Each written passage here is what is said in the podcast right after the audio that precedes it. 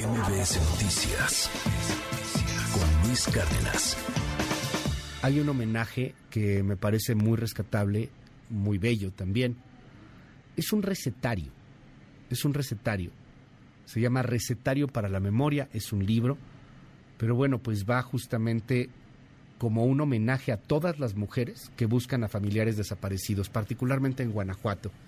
Tengo en la línea a la editora y coautora de este libro, es la periodista Daniela Rea. Daniela, gracias por tomarme la comunicación esta mañana. Buen día, ¿cómo estás? Hola, buenos días, Luis. Pues, como dices, es un día complejo, este, en el que hay que hacer un reconocimiento a la labor de cuidados y también exigir que aquellas madres que no pueden cuidar a sus hijos porque estos fueron desaparecidos puedan estar pronto cerca de ellos. Y bueno, buenos días ahí al auditorio. Gracias, Daniela. ¿Cómo surge esta idea? ¿De qué se trata?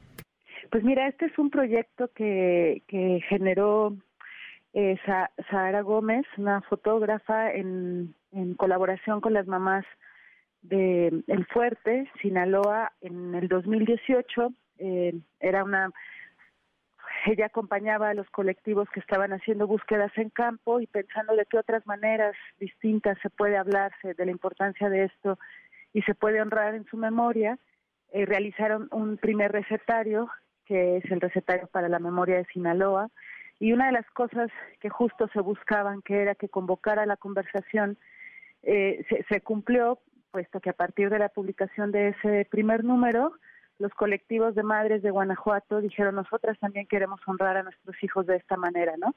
Y así es como eh, nos invitan a hacer el recetario para la memoria de Guanajuato, eh, como una forma que se suma a las muchas formas que hay de, eh, de convocar a la sociedad a pensar, a condolerse, a exigir justicia y solidaridad por las personas este, desaparecidas y por quienes los buscan. La idea es vender este recetario, la idea es vender este libro también para apoyarlas, Daniela. Claro, en, ese sentido, una de las primeras funciones del recetario es generar conversación em, y prácticamente en, espacios más allá de los tradicionalmente activistas que ya estamos, que ya sabemos se trata sino llevarlo a espacios en donde generalmente no suele hablarse de estas cosas. Y la segunda intención es que a través de las ventas de este libro se pueda apoyar económicamente a los colectivos. ¿no? Los colectivos necesitan muchos recursos porque tienen que sacar copias de expedientes, tienen que conseguir dinero para camiones y viáticos, para herramientas, para búsqueda, ¿no? Cuando hacen búsqueda en campo. Por ejemplo, hoy que se celebra la marcha de las madres de los desaparecidos aquí en Ciudad de la Reforma, en, el Paseo de la Reforma, pues tienen que juntar recursos para poder pagar los camiones y venir de distintas partes del país. Entonces el libro, eh, con las ventas del libro, las ventas del libro, perdón, se van a las familias, eh, particularmente de Guanajuato, y pues además se genera conversación.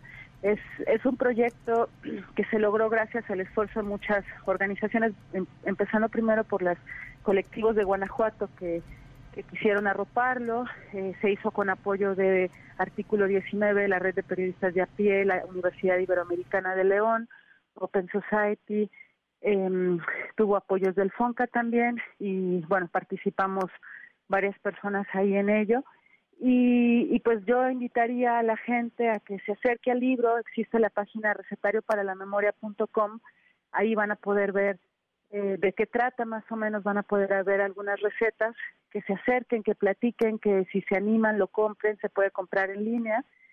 Y pues en algún momento eh, se animen a cocinar una de estas recetas, por ejemplo, eh, no sé, hay, hay quesadillas de flor de calabaza, hay mole, hay pozole, hay michote de pollo, hay salchipapas, hay pizza de sartén y que mientras estén cocinando hagan una especie de pues de homenaje y de y de, de, pensamiento por los muchachos desaparecidos, por sus madres y, pues también por todas las cosas que, que, que, se necesitan para la lucha, para que no, no vuelva a haber un desaparecido más y para que los más de 100.000 desaparecidos de este país puedan volver a casa. Me parece una edición realmente muy bella y, y una estrategia además muy bien pensada. Eh, me llama la atención, los políticos no se salen de su, de su ombligo.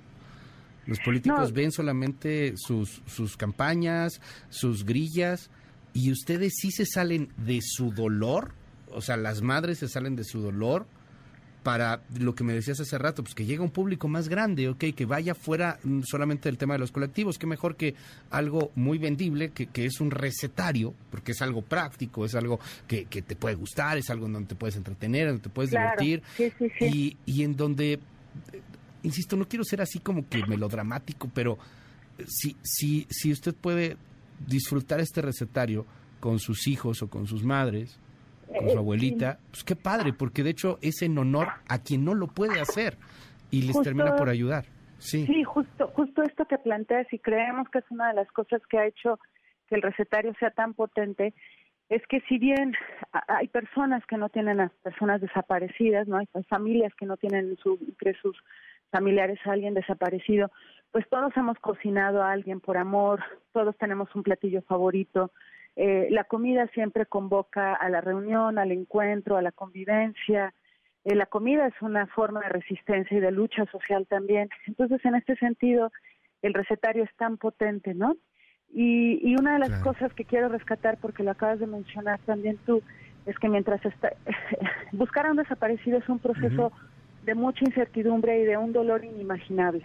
Y más con quienes trabajamos, Edith Lendechi, una de ellas que busca a su hija que fue desaparecida en Veracruz, eh, nos dijo que dentro de todo el proceso de búsqueda que ha implicado ir a las morgues a ver fotos de las fosas, ir al campo a encontrar fosas, ir a pelear expedientes, ir a marchar a protestar, estar en silencio en su casa, todo de todo lo que ha hecho en esa búsqueda, el momento en el que nos reunimos con otras de sus compañeras en una casa a cocinar los sopes y el café que ella hizo para su hija eh, y que cotorreamos y que platicamos y que nos acordamos de la primera vez que lo hizo y de las travesuras de su hija, eh, los cotorreos de su hija. Dijo que fue para ella un momento de paz en medio de todo este proceso tan doloroso que es la búsqueda, ¿no?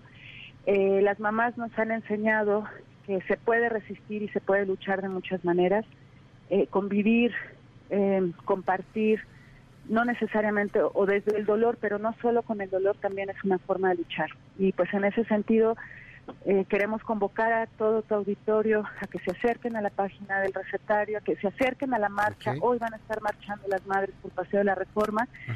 E imaginen las formas en que, pueden luchar. La, página es recetario para la memoria.com y ahí están los dos recetarios.